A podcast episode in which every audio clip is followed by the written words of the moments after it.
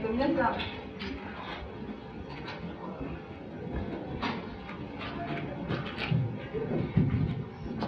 皆さんおはようございます。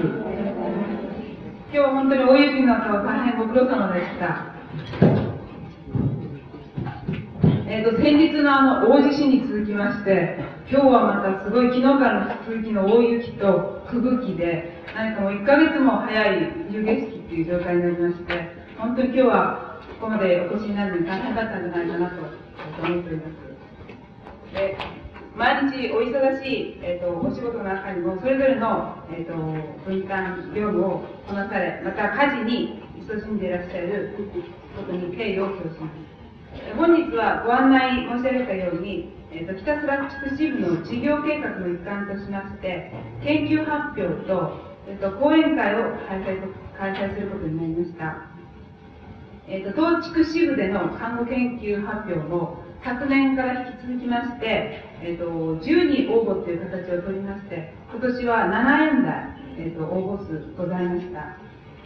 で保健婦助産婦看護婦それぞれ、えー、と3社から、えー、と研究発表がございましてこのように一度に返して発表の場を持つことにより、えー、と自分自身の直接担当以外の分野の看護の状況を知ることができるのではないかと。また、さらにそれに基づきましての意見交換等もきっと活発に今日は、えー、と行われるのではないかと期待しております。でそれを通しまして、日常の看護業務の在り方とか、それからより良い看護の実践の方法について、さらに検討を重ねていきたいと考えております。で今日は、えーと、講演の方は吉本隆明先生を、えーと、お迎えしまして日本人の死生観というテーマで講演をいただくことになっております。で人間は誰しも必ず一度は死ぬと。で死なない人は誰もいないんだということもございますしまた日本人は、えーと、欧米に比べまして、えーと、死の問題に関する勉強というのは大変遅れているというふうにして現在言われております。で我々看護会、えーと、看護教育それから臨床の場なんですけれどもまだこういうものがシステム化されていない、まあえーと、今後、えーと、カリキュラムが変更される中でもって死っていうものが大きく取り上げられていくんではないかと思います。それに先立ちまして、えー、と今回、えー、とこう死または反対にそれを考えますと生きるということにつながるかと思いますけれどもそういうことに関しての、えー、と声をいただきまして私たち自身ももう一度そのことについて考えてみたいそういう場が持てればと思いまして今日はそういう講師先生をお呼びいたしました。で最後に本日の発表の皆様、えーと、ご苦労ご苦労をねぎらうとともに参加されました皆様の今後のご発展を祈願しましてご挨拶に返させていただきますどうもありがとうございましたこれで開会式終わります。滝川市立病院府長の長村信子さんよりご紹介いただきます。皆さんおはようございます。それでは講師の吉本先生のご紹介をさせていただきます。先生は詩人であり、文芸批評家であり、また思想家として現在もご活躍の先生でございます。で先生は1924年に東京の築島でお生まれになりまして1937年に東京都立科学工業高等学校に入学されまして1941年にご卒業されております。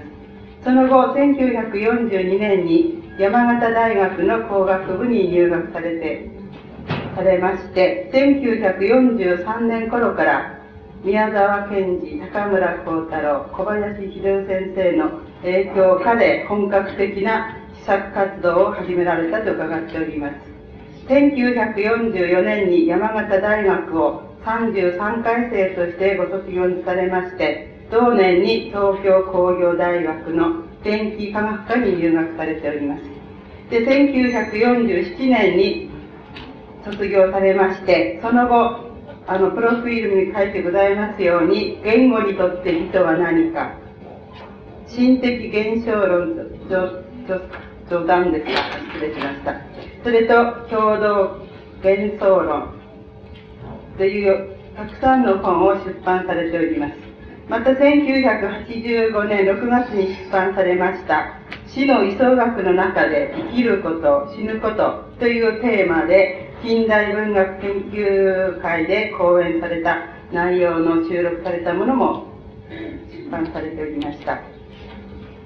でまたあの私の見た死の瞬間というあのご本がありますがその中で私どもも大変興味を持ちましてジェシー先生に講演会でお話をしていただきたいということがありまして、この度、小林教育委員長の恩師であります、筒井先生を通しまして、先生にお願いいたしましたところ、快くお聞きいただきました。で、本日、この気候状況の悪い北海道まで、わざわざ東京の方から来ていただきました。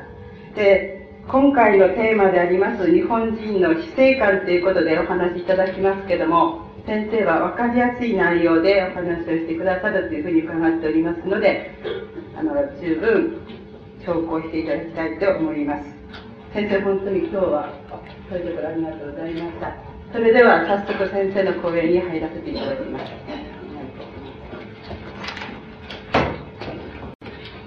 まあ、息子会がですね、やすい内容で喋るって言われましたけど、嘘で、あの、わかりやすくないことを言うの、言う、というふうに評判がある人間なんで、できるだけ気をつけて、あの、わかりやすく喋したいと思います。よろしくお願いします。えっと、今日のテーマ、日本人の死生観で、まあ、死と生についての考え方っていうテーマなんですが、このテーマっていうのは、えー、まあ、二つやりテーマ、やりようは二つあると思います。一つは、あの、まあ、現在の日本人っていうのが一般的にどういうような死について、それから生について考えているかっていうことをお話しするっていうことは、まあ、一つのやり方だと思いますが、もう一つのやり方は、そうじゃなくて、日本人っていうのが、あの、いわゆる宗教とか、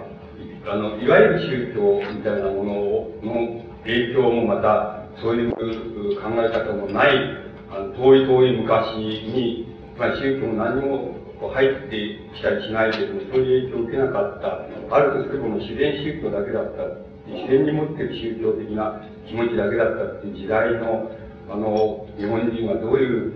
生と死についての考え方をしてるかっていう、そういうことについて、あの、お話しするっていう、その二つのやり方があると思いますけれども、あの、僕は今日はその前の方のその、まだ日本人が何もその生と死について宗教的な影響を受けなかった時代に、どういう生と死の考え方をしたかっていうことを、あの、お話してみたいと思います。そしておい、あの、もし、それで、あの、時間もあり、それから、あの、話の次道がそういくようでしたら、あの、今、あの、生と死について日本人がどういう考え方をしているだろうか、あるいはどういう考え方だと考えた方があのいいかっていうような話に入っていきたいと思います。えー、時計はないですけど、時間が来るそうだったら、ちょっとあの注意してくれいただきたいと思います。えー、っと、あの、大昔、まだ、あの、日本人が、まあ、えー、二階とか原始とか、あるいは、その古代とかって、まあ、古代に入って少し宗教が入ってくるわけですけど、古代以前のところで、日本人が、あの、死んだ後に、どういうふうに、あの、人間はなっていくんだろうかっていうことを、どう考えていくかっていうことを申し上げていますと、あの、まず第一にその、あまり死んだ後人間の魂が遠くへは行かないんだっていうふうに考えていたように思われます。それからもう一つ言えるとすれば、あの、繰り返し繰り返し、あの、こう、魂、魂がその肉体から離れて、繰り返し繰り返しまた、どっかに、あんまり遠くないところに漂ってて、それでまた帰ってくるっていうような、そういう考え方をしていたように思います。それから、もう一つ、あの、あえて、その、言い、言いますと、その、なんて言いますか、えっと、魂、死んで、死んだ後魂がいる世の中と、それから自分のいる現在の世の中との間にはそんなに、あの、こう断絶って言いますか、分け隔てって言いますか、そういうものはないんであって、あの、いつでも、あの、より、呼ぼうとすればやってくるし、またいつでも自分も、自分の心からの行くことができるっていうふうに考えていたっていうふうな根底的な道ではなくなってます。それは、例えば、沖縄の方で、あの、こう、あの世って、その死んだ後に魂が行く世界っていうのは、五章、日本語で言えば五章、つまりこちらの言葉で言えば五章なんですけど、向こうの鉛で言えば武将でしょと思いますけど、武将っていうのはあの世ってことで、武将っていうのはいつでも、なんて言いますか、いつでも、こう、どっかと行こうと、行くと、いつでもお目にかかれるとか、っていうふうに考えていたように思われます。それで、それあの、柳家国夫って人があの、民族学者が、そういうことをあの、言ってるんですけど、自分はあの、若い時に自分の、あの、国文学と、それから和歌の先生から、あの、俺とお前、君と僕の間のこの空間だって、これは、あの、あの世なんだよとか、まり、あの世って、隠れよっていう、隠れよって言うんですけども、隠れようなんだよっていうふうに言われたっていうふうに、そういう話したことがあるっていうふうに書いていますけども、そのようになんか僕、あの、僕そばのところに目に見えないんだけども、あの、たまに死んだ後魂が行くところってあったっていうふうに、あの、こう考えていたように思われます。それで、あの、この、それじゃその、あの世って、それじゃあの世っていうのはどういうふうに、その、思いなしていくかっていうことを、あの、あの、考えていきますと、その三つあると思うんです。それで、日本人が考えてたあの世っていうのは、一つはね、あの、もちろん村里のそばの山なんです、あの山の頂っていうところに、あの、あの世っていうのがあって、そして、あの、死んだ人の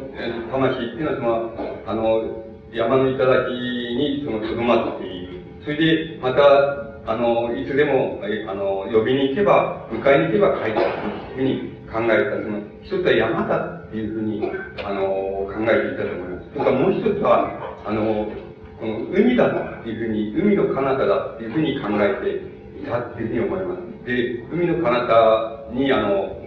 あの世があって、それで、それはやはり、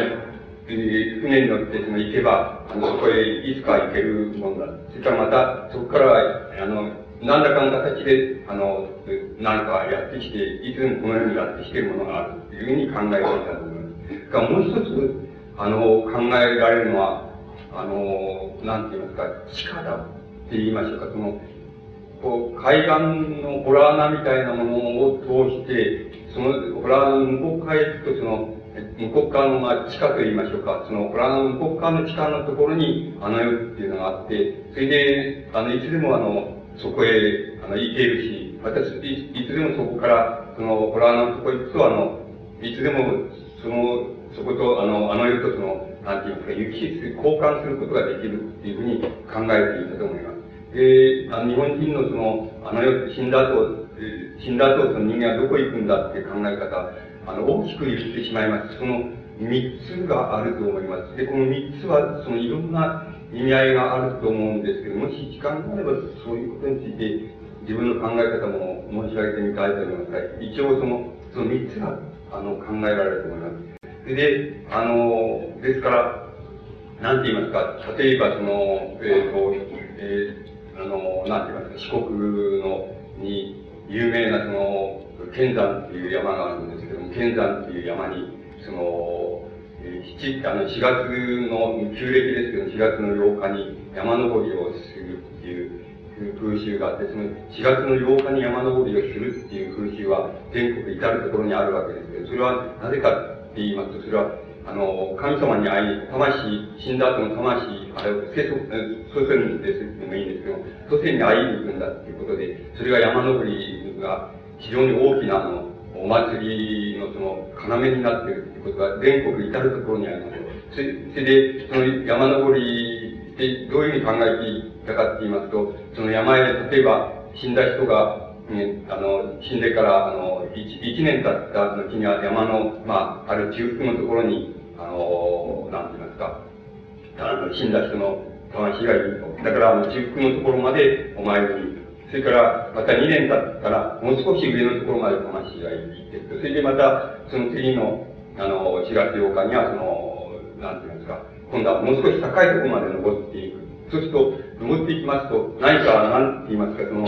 一種の兆しみたいなのを感じて、あの、登った人が、あ、ここで、あの、死んだ人に会ったなっていう感じ、ある感じを受けて、そうすると、あの、安心してまた山を降りてくる。それで、しまいに、あの、その山の頂まで、あの、登る。そして、頂に登って、登って、そこで会ったな、あの、死んだ人に会ったなっていう感じを受け取ったときに、その、なんて言いますか、その死んだ人はもう神様になって、それで自分たちもその安心してもう、あの、死んだ魂が神様になってその世界にいるんだから、まあ、それ以降はその、あんまり、それがまた、例えばその、33年目、33年目で、じゃあ、あの、もう神様になったんだからっていうことで、あの、こう山登りっていうことでなくて、一般的にその人に会いに行くっていうことじゃなくて、あの、一般的なお祭りに変えてしまう。で、33回忌までは、その、なんかその山の登りみたいな行事をするっていうようなことが、至るところに、あの、あるわけです。それから、あの、逆なことも、あの、言えます。あの、逆な、あの、こともあるわけです。っていうのは、あの、あの、ある、ある人がその、子供を産むってお産をするっていう場合に、そのお産を、あの、する、する、あの、するのはどういうふうな印でわわかるかっていうと、あの、例えば山の木こりさんとか、そういう山の、漁師さんとか、山の仕事をしている人が山の中で、その、例えば木の、大きな木の下で、えー、休んでた。そうすると、あの、ちょっと、まあ、あの、うとうととした時に、馬の蹄めの音が聞こえた。そうすると、あ、これは誰か村で、あの、誰かのうちで、その、お産があって人が生まれるんだっていうふうに、その、感じた、そういう感じる。そして山を降りてくると、あの、確かにどこそこの家の、家であの、赤ちゃんが生まれているっていうのは、そういう、あの、話ももちろんあるわけです。それから、お産が難産になって、な、なってしまったと。どう、どうしようかっていう時に、あの、その、馬、馬屋へ行って馬を連れて、で、山へ登ってい行くわけです。そうすると、馬を連れて山の方を登っていきますと、どこかのところでやっぱりあの、馬が突然、なんて言いますか、驚い、何かに出会ったように、その目に見えないものに出会ったように驚いて、その、の、こう、立ち上がったりしちゃうっていうような、そういうふうな兆候がありますと、あ、あの、これでもって、あの、山の神様に出会ったんだから、あの、これで何だ解消するっていうふうに考えて、で、馬をまた引いて、あの、家へ帰ってくる。そうすると、あの、ちゃんと安産をして、安産で子供が生まれているっていうな、そういう話もあります。それから、あの、具体的な例で言いますと、例えば、山形県の飛島って島がございますけど、そこで、そこでこういうそういう伝説って言いますか、言い伝えがあるわけですけど、その、鳥島でその、なんて言いますか、あの、磯部の荒岩のところが、一種の、まあ、仏教で言えば才の河原なんですけど、才の河原だっていうふうに言われて、そこを、そこへ行きます。そこには霊が集まってきて、それで、その向かい側にその島が、島って言いますか、無人島って言いますか、険しい島があって、その島の頂のところに、あの、霊はひとたびとどまって、それから、はるか向こうに境界団がいて、その境界団の方に、その霊は、死んだ人の霊は、その、やっていって、境界団の頂に宿るっていうのは、そういう考え方が、あの、伝承されていまして、それで、あの、例えば村の人がその、あの、その荒岩のその、えー、才の河原と言われているようなところに、その、ところのそばの道に、あの、例えば、た、あの、いいると、なんとなくその、あの、いい歌声が聞こえて、なんか聞こえてで、目に見ると誰もそこにはいないんですけど、そういう歌声が聞こえてくる。で、それは、なんとなくその才の河原の方に消えていく。そうすると、やっぱり、あ、今日誰かが、あの、死んだんだっていうふうに、あの、すぐに分かったっていうふうに伝承があります。それで、あの、行ってみ、あの、村里に行ってみると、やっぱり誰かが、昨日、あの、誰か死んで、えー、亡くなったそうだ。そういうふうに、その、才の河原に行く道に歌声が聞こえて、それで、それでもって、し、し、誰かが死んだんだなっていうのが分かったし、また、あの、死んだ人の、魂っていうのはその、まず才の河原のところにやってくるんだなっていうことが分かったっていう、そういう言い伝えがあります。それからまあ、あの、そその日の言い伝えがたくさんありますし、才の河原って言われているものは、あの、どこを、どこへ行っても、例えば島へ、どっかの島へ、僕は佐渡でもそういう、佐渡の、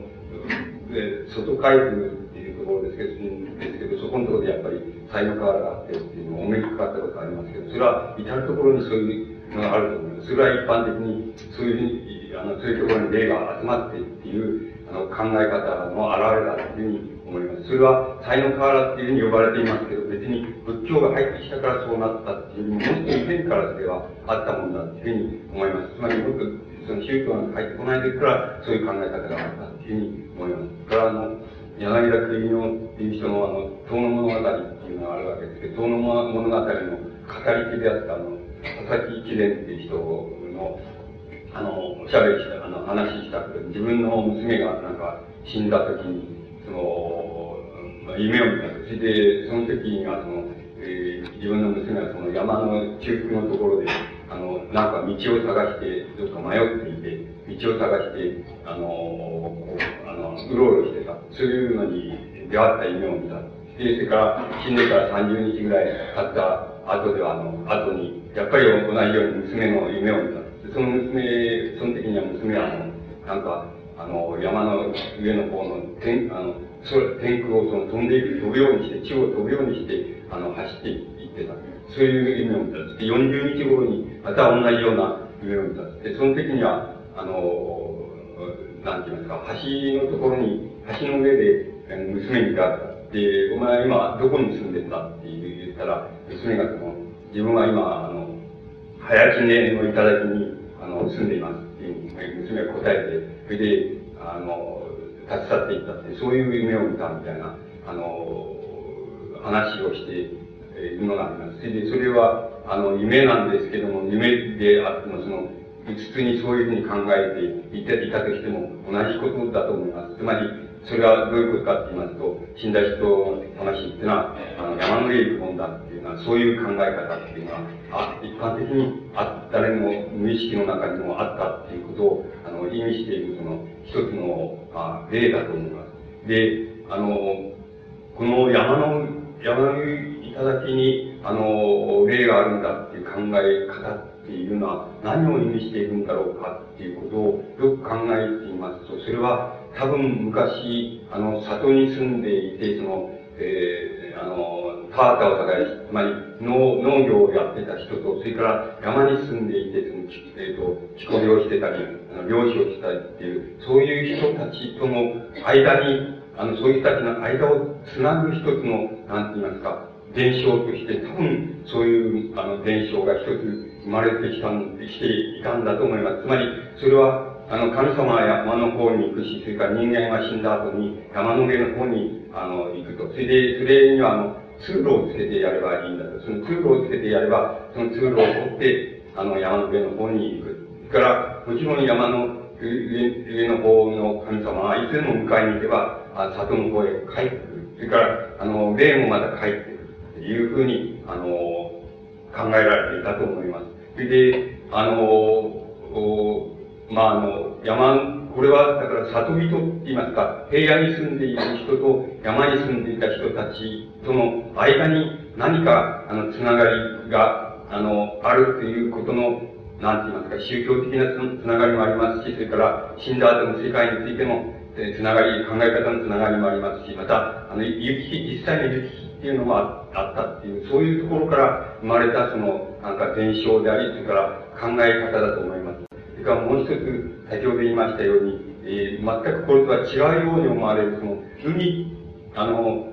人間は死んだ後に海の彼方へ、のどこかへ行くもんだっていう、それから海の彼方のどこかから、あの、死んだ人の魂っていうのは帰ってくるもんだっていう、そういう考え方が、これは全く、あの、その山の系統と別な系統に、あの、伝承があると思います。で、その伝承によれば、あの、何がそれが、あの、海の彼方の、その、死んだ人の行くところと、それから、現世とつなぐ、その、なんて言いますか、使えるかっていう考えられていたかって言いますと、それは、あの、えオリーブさんって人が、よくそういうことを、あの、えー、厳密に言いますか、詳細に申して、申しておりますけども、あの、それは空飛ぶ鳥だ、特にその、狩りだっていうふうに、あの、狩りが飛ぶんでくる、その狩りっていうのが、あの、それは海の向こうの、なんて言いますか、魂が集まるところから、あの、人がこう、や、あの、人の魂がやってくるその使いであるし、また、あの、こちらの死んだ人が、人の魂がその、なんて言いますか、向こうの海の彼方の世界へその、あの、連れて行くその使いなんだっていうふうに考えられていたっていうふうに、あの、言えると思います。一般的に、あの、鳥っていう、空飛ぶ鳥っていうものが、その、なんて言いますか、あの、この世とそれから死んだ人が行った、あの、死んだ後に行く世界とつなぐその、つなぎだっていうふうに考えたのが、これは、海、海の彼方にその死んだ人が集まるんだっていう、そういう考え方をしてた人たちのその、なんて言いますか、考え方だと思います。そうしますと、あの、こう、なんて言いますか、この空飛ぶ鳥がその、なんて言いますか、あの、あの世とこの世とをつなぐ、あの、使いなんだっていう考え方と、それから山と、あの、あの、山の頂と、それから、あの、里とは、里との間を、あの、間がその、なんか神様とか、あの、死んだ人に行き来するその、つなぎなんだっていう、そういう考え方との間には、あの、大変な違いがあると思います。それで、多分その、海の彼方に、なんて言いますか、あの、こう、なんか、死んだ人が行くところがあるんだっていう考えた人たちは、あの、もちろんあの、海辺に住んでいた人たちなんでしょうけども、海辺に住んでいたっていうふうに大雑把に言ってしまいますと、あの、日本は島ですから、あの、大抵はあの、大きく大きい範囲を取れば、大抵は誰もあの山のふもとにいたっていうふうに言えます誰も海のほとりにいたっていうふうに言えるようなところに日本人っていうのは住んでいますから、だから、そういうふうに大雑把に言うこともできますけど、多分、その海の彼方に、その、なんて言いますか、その、人間が死んだという魂のあり場所があるっていうふうに考えたし、そういうふうに考えた人たちは、あの、なんて言いますか、稲作をもって、あの、なんて言いますか、日本に渡ってきた人たちなんじゃないかっていうふうに思います。つまり、あの、伝承として言えば、あの、なんて言いますか、えっ、ー、と、本当はあの、さ、え里、海の彼方から渡ってきて、そして稲作を持って、それで平地、平地に里に入ってきたって、入ってきてそこで、あの、農法に従事したって言いますか、そういう人たちの伝承が多分その、海の彼方から、彼方にその、あの世があって、それから、あの、なんて言いますか、そこから、あの、魂はいつでも帰ってこれるっていう考え方を取ったよっていうふうに考えることができそうに思います。それで、あの、これに対して山と、里人が、あの、山の上の方に、あの、なんて言いますか、あの、死んだ人の集まるところがあるっていうふうに考えた、その考え方っていうのは、多分、あの、なんて言いますか、えー、その、稲作みたいなものが、あの、農耕がその、始まる以前からの、えー、この日本の国、あの、日本の島に、日本の列島に住んでいて、そして、あの、だんだん里住まいをするような人に、するようになり、そして、里住まいの人と、あの、一緒になったっていうのは、そういう人たちが、主に、例えば伝えている伝承のような気が僕はいたしいたします。それは、あながちその断定したりすることはできないですけれども、そういうような気がいたします。で、ところでもう一つ、あの、人間が死んだ後にどうしてどこへ行くかっていうことについて、大昔の日本人というのはもう一つ考えていたことがあると思います。それは、あの、えー、先ほど言いましたように、海岸の洞窟、洞窟を通して、その向こうにあの世界があるというふうに考えていたというふうに思われます。で、この、この考え方っていうのは、あの、えっ、ー、と、例えば、あの、アイヌの人たちはやっぱりそういうふうに考えて、あの洞窟のところを通ってあの世っていうのがあって、そのあの世っていうのは、やっぱり自分たちのこの世界と全く同じで、同じ世界がやっぱり同じようにあって、同じように生活している。ただ要するに、あの、現実の、その生身の体がないから、その、あんまり、その、体に苦になるようなことっていうのは少しもないんだ。そういう、まあ、一種の楽土なんだって、浄土にいた楽土なんだっていうふうに考えていて、それはどうやったらそこへ、あの、行くのかって、死んだ後にその洞窟を通って、それで、あの、その世界に行くんだっていうふうに考えられていたっていうことが、あの、伝えられています。それから南の方の沖縄の方でも、あの、洞窟のところに、あの、あの、死んだ人を、あの、葬り、葬ったその後が、あの、いっぱいあるし、また、そこで、あの、お祭りをやるっていう、そういう風習が、まあ、現在でもあります。で、あの、それからもう、もう一つ、その、挙げてみますと、その、あの、あの、和歌山県ですけども、熊野の方で、その、熊野の方に、その、やっぱり、あの、洞窟、洞窟信仰みたいなものが、あの、あります。で、えー、例えばそれは、あの、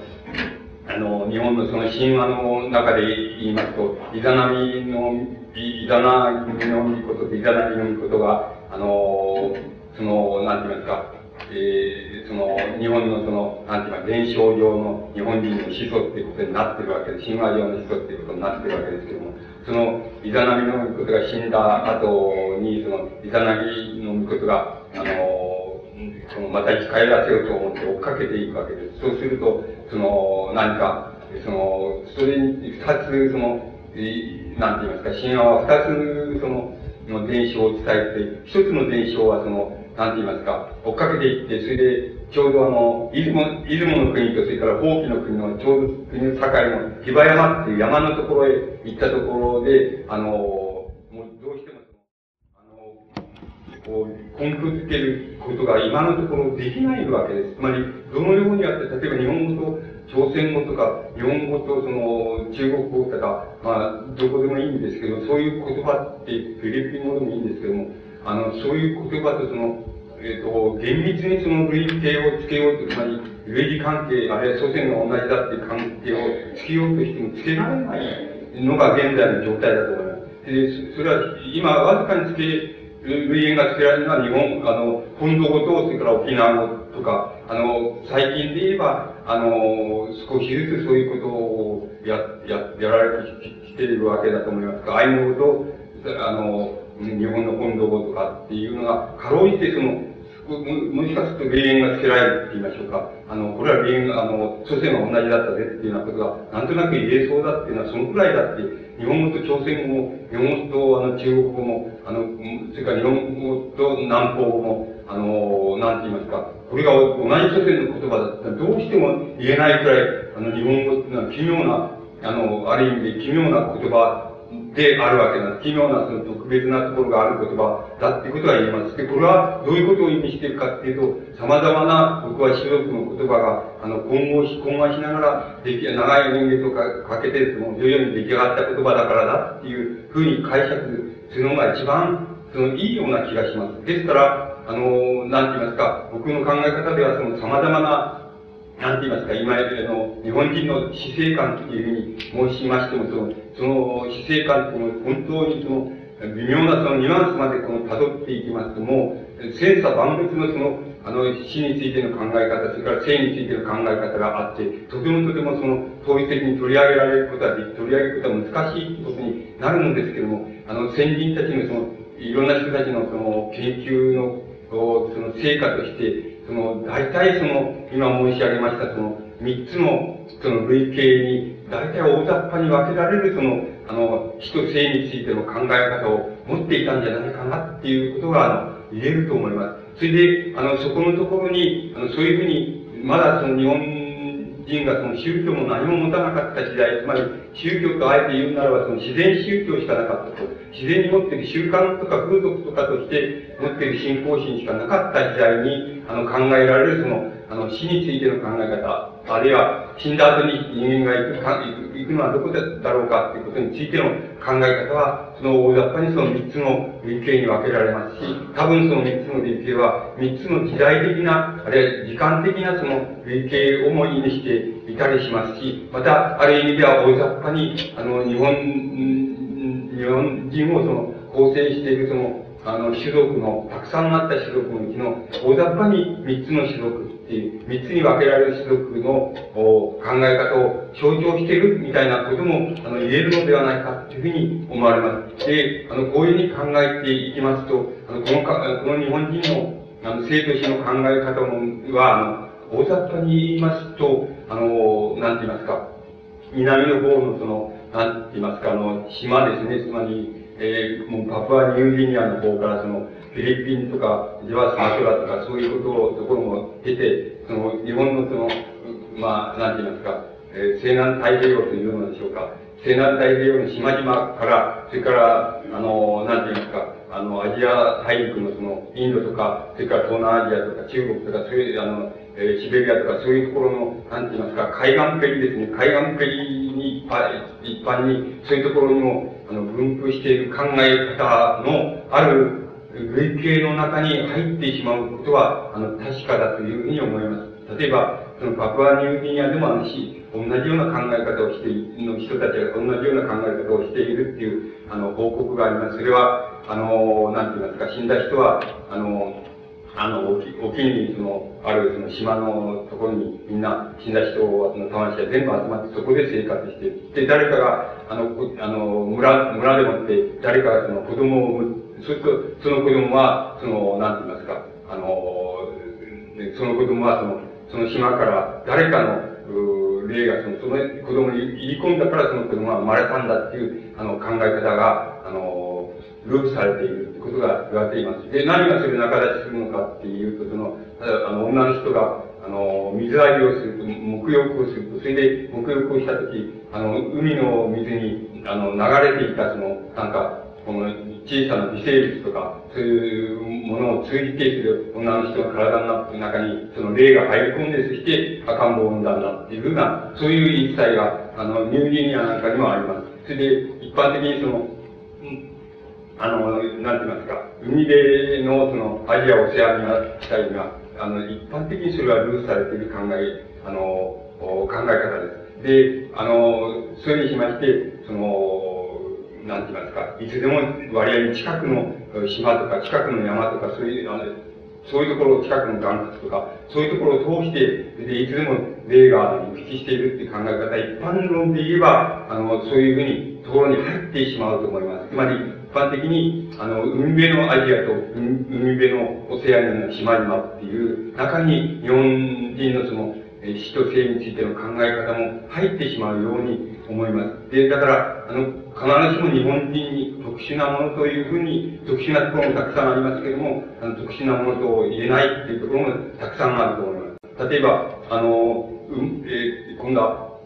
魂っていうのはその、なんて言いますか、えその、どういうその性質を持っているかっていうことは、あの、この海の、海の信仰の人、山の信仰の人、洞窟信仰の人も、あの、全部、日本人も全部同じなわけなんですけども、それは、魂っていうのはいつでもその、そういうふうに、あの、行き来することがいつでもできるっていうふうに考えられて、考えられて、いつでもそのこちらに入り込んだり、向こうへ行ったりっていうことができるんだっていうふうに考えられていたことが、あの、一般的に言います日本人が、あの、考える場合でも、その死者はいつでもそういうふうに、あの、魂としては行き来することができるっていうふうに、あの、ことが、あの、言い伝えが、たくさん伝えられています。例えばその、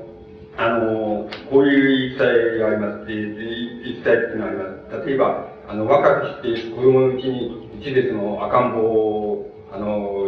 死なせてしまった、あの、両親とか、それからおじいさんおばあさんとかっていうのは、その、ものすごく悲しくてしょうがないので、その、子供がどっかにきっと、必ず生まれ変わってくるんだっていうことを確かめたくて、死に、死にました子供の手のひらにその、なんか、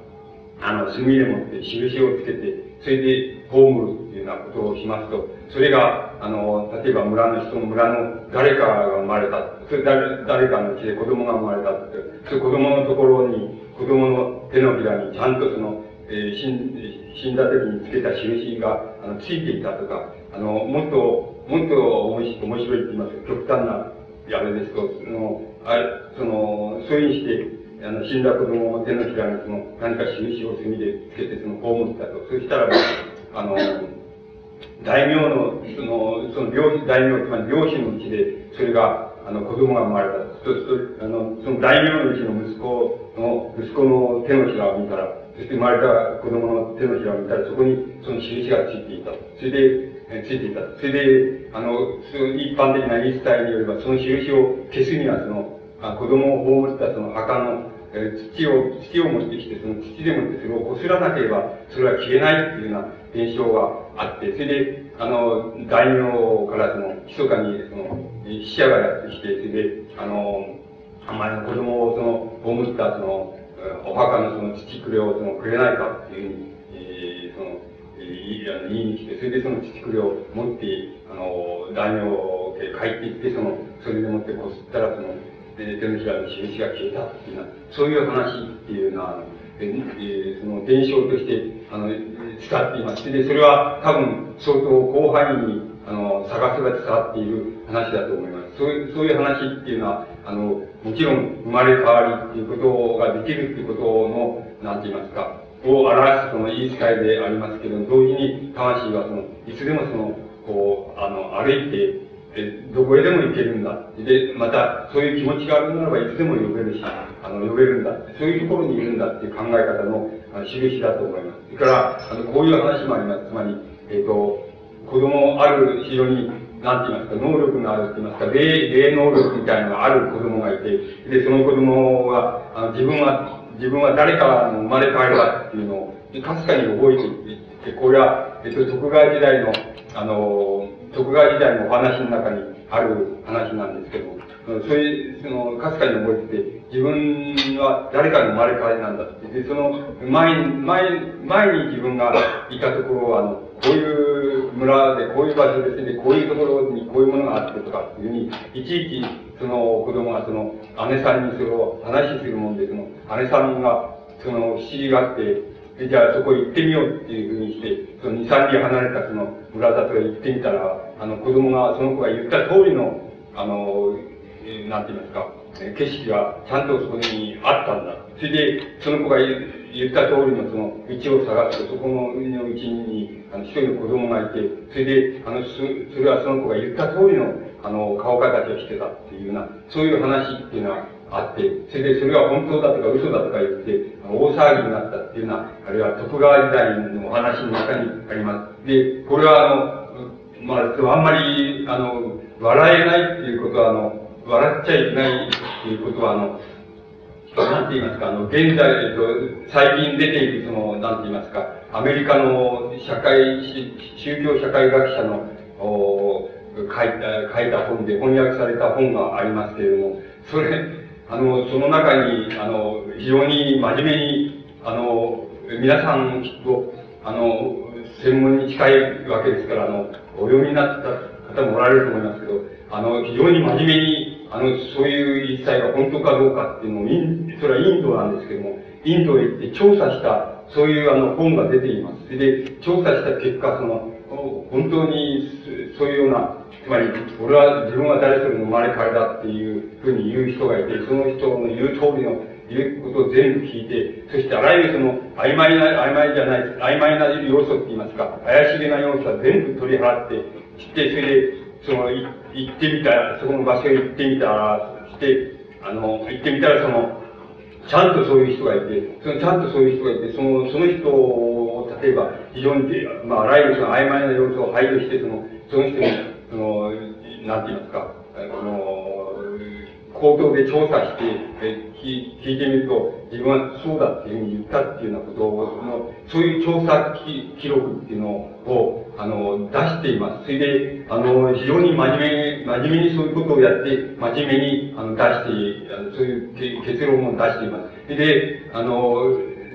それで、あの、前、前世、って言いますか、あの世、あの世からその人間っていうのはいつでも蘇って帰ってくることができるっていうようなことが、あの、ことは確実なんだっていうような言い方をその宗教社会学者はその、その本のまあ結論的な部分でそういうふうに信ずる以外ないっていうふうな結論を出しています。で、僕は、あの、僕はその、そうは思いません。つまり、それはやっぱり嘘だと思いますけども、嘘でああるとは思いますけども、しかし、あの、嘘であると思いますけれども、あの、根拠のない嘘ではないっていうこと、つまり、そのことは非常にあの、なんて言いますか、あの、インドとか東南アジアとか日本なんかも含めまして、その、アジアの、なんて言いますか、こう、あの、海っぺりですね、海、海が近いアジアの地域でもって、あの、非常に普遍的にって言いますか、どこでもあったその一種の、二回、あの、二回あるいは原始、えー、時代のその信仰の非常に強固な形態であって、それで、まさにそのように、あの、その頃の人たちはそのように感じて、そのように思ったがゆえに、それはもう現実であると考えても、あの、現実ではないと考えても、それは、まあ、夢であると考えても、それは全く同じことを意味してたくらいに、あの、宗教ではない宗教として、あるいは習慣ではない習慣として、あるいは風俗ではない風俗として、確信していたっていうふうに考えますと、それは決してあの、なんて言いますか、根拠のない嘘ではないっていうふうに思います。だから日本のそういう言い伝えっていうものの中にも、そういう嘘だと思いますけども、しかし、あの、嘘ではないで、嘘ではない嘘だって言いましょうか。あれは嘘であるけども本当なんだって言ったらいいでしょうか。そういうものが含まれていることは、あの、確かだと思います。で、問題なのはそういう、あの、そういう、なんていますか、死についての考え方、生についての考え方が、あの、どのような時代、時代に、どのような地域に、あの、それが分布していて、それはどのような意味合い、役割を持って、どのような意味を持っていたかっていうことが、とても大切なような気がいたします。だから、あの、えっ、ー、と、このような考え方を、あの、非常に真剣な、その、宗教社会学者が、あの、えっ、ー、と、調査をして、それで、あの、怪しい要素、言い伝えの要素って全部排除した上で調査して、それで、ある結論を出すっていうことは、たとえその結論について、その、異論があるとしても、それはとても、あの、重要なことであるような気がいたします。で、だから、そこのところで、あの、こう、なんて言いますか、えー、考えていきますと、その先ほど言いました山に霊が集まる、あるいは、えー、亡き人が集まる、それから海の彼方に集まる、それから、あの、なんて言いますか、えその、台湾のホラーに集まって、それからあの世界に行くっていうのは、そういう考え方も、あの、決して、あの、なんて言いますか、根拠のない、その、言い伝えでもないし、根拠のない信仰でもないっていうことが、あの、言えると思います。あるいは、根拠のない嘘ではないんだっていうような、あの、ことが、あの、言えると思います。そして一般的にこの日本人の、今申し上げましたその死についての考え方、性についての考え方を、あの、根こそぎ変えてしまったって言いますか、あるいは根こそぎ発展させてしまったのは、あの、仏教が日本に入ってきたときに発展させてしま。しまいました。それは発展であるとともに、まあ、ある意味合いで言えば、その、寂しいことでもあるっていうふうに言うことができると思います。つまり、あの、仏教は、あの、死者は、死者が、あの、死んだ後に、絶対、あの、何度も生まれ変わったりするっていうようなことを、あの、どこで断ち切ったら、あの、大雑把に言いますと、どこで断ち切ったらいいだろうかっていうことの、なんて言いますか、ロープの果てに、あの、出来上がったのが、あの、仏教でありまして、仏教はいわば、あの、輪廻、輪廻、つまり輪廻転生と言いましょうか、つまり、まれ変わりとか魂が動くっていうのは、そういう信仰を、あの、一面ではその継承しながら、そしてそのくせにその、生まれ変わって現世にやってきたときに、あんまり苦労が多いとか、あの、苦しみが多いとか、あの、心の苦しみが多いとか、それから、あるいは物質的な苦しみが多い、つまり、あの、貧困であるっていうようなことが、その、貧困な生活みたいな苦しみっていうのをもう一度やらなきゃいけないのかっていうようなことが、あの、ある時代からその、なんて言いますか、大変その、人々の心を占めるようになって、で、どこからこういう苦しい世の中を、から逃れられるのか、えられられるのか、どうしたら逃れられるのかっていうようなことを、人々が考え始めた時にあの、仏教は、あの、生まれたわけでして、で、仏教はその、輪廻っていうのを、あるやり方をすれば、その輪廻っていうのは断ち切ることができると。つまり、あの、死んで、もう、あの、一度、あの、楽を、ある、まあ、仏教は浄土って言いますけども、ある楽土へ、浄土へ、あの、死んだ後行ったならば、もう帰ってこなくそこはもう非常に楽しいところであって、非常に楽しいところであるから、そこからもう帰ってこなくていいんだって。で、行ったら、そこ行ったきりでいいんだっていう、つまり、一種輪廻を受け継ぎながら輪廻を断ち切るっていうのが仏教の考え方です。ですから、仏教は、あの、また場所的に言いましても、これは、あの、宗派によって様々違いますけれども、いずれにしろ、あの、10万億度の彼方に、要するに、あの、あの世の世界っていうのがあって、それでそこへ人間の、そこに浄、そこは浄土であって、その、楽土であって、その、その、楽しいことばかりある世界だって。で、あの、死んだ後に人間はそこへ行って、もう帰ってこなくてもいいんだっていうふうな考え方だと思います。つまり、場所としてもその、山の上にあるとか、あの、海のほとりにあるとか、あるいは海の岩窟の向こう側にあるとかっていうのは、そういう言い方を全部その、やめまして、それで10万億度の西方浄土って、西の方に10万億度っていうのがあって、そこへ行くんだ。そこなんだ。それでそこからもう帰ってこなくていいんだって、あの、もう楽しいだけでその帰ってこなくていいんだっていうような姿勢感っていうのは、あの、えー、仏教が入ってきてから日本人の中にその入ってきたと思います。ところで、それはあの、ですから、あの、なんて言いますか、あの、村田の人たちがその目を、目を上げて、あの、えー、村田の周辺にある山を見ますと、その山の頂に、あ、自分の死んだ子供がいるんだな、っていうふうに考える考え方の、まあ、なんて言いますか、親しさとか懐かしさとかっていうようなものからしますと、あの、仏教はそれを断ち切ってしまいましたから、あの基本的には断ち切ってしまいましたから、割合に寂しい考え方って言えば、寂しい考え方で、また山に迎えに行ったら、その、死んだ人の魂が帰ってくるっていうようなことは、なかなか、あの、うん、こう、ないので、だから、あの、これも10万億度で行って、それで、あの、帰ってくるのは、お盆ならお盆、たって、その3日間の3日間なんだっていうようなことに変えてしまいましたから、ある意味合いではとても寂しいことになったと思います。だから、あの、そういう意味合いではとても寂しいのですけども、でも、皆さんがご承知のように、その仏教の言い伝えと、それから今の、現在も行われている習慣の中には、あの、その大昔の海の向こうにその、なんていうか、10万億度があった、ある、いや、あの、あの世があったんだって、人間の死んだ人が集まるところがあったんだっていう考え方とか、山の上にあったんだっていうような考え方とか、それから海の洞窟にあったんだっていうような考え方は、あの、仏教自体がそれを、あの、ある意味では吸収して、受け入れて吸収して、あの、今も伝えているっていう意味合いで言えば、それは、仏教は一種の日本人のその、大昔の死生観の、なんを発展させたって言いましょうか。それを受け継いで発展させたとも、あの、言えるわけです。ですから、あの、なんて言いますか、そういう意味合いで言ったらば、仏教は、あの、日本人、日本にその、インドから始まったんですけど、日本に入ってきて、日本人に受け入れられた時には、あの、日本のそういう大昔からのその、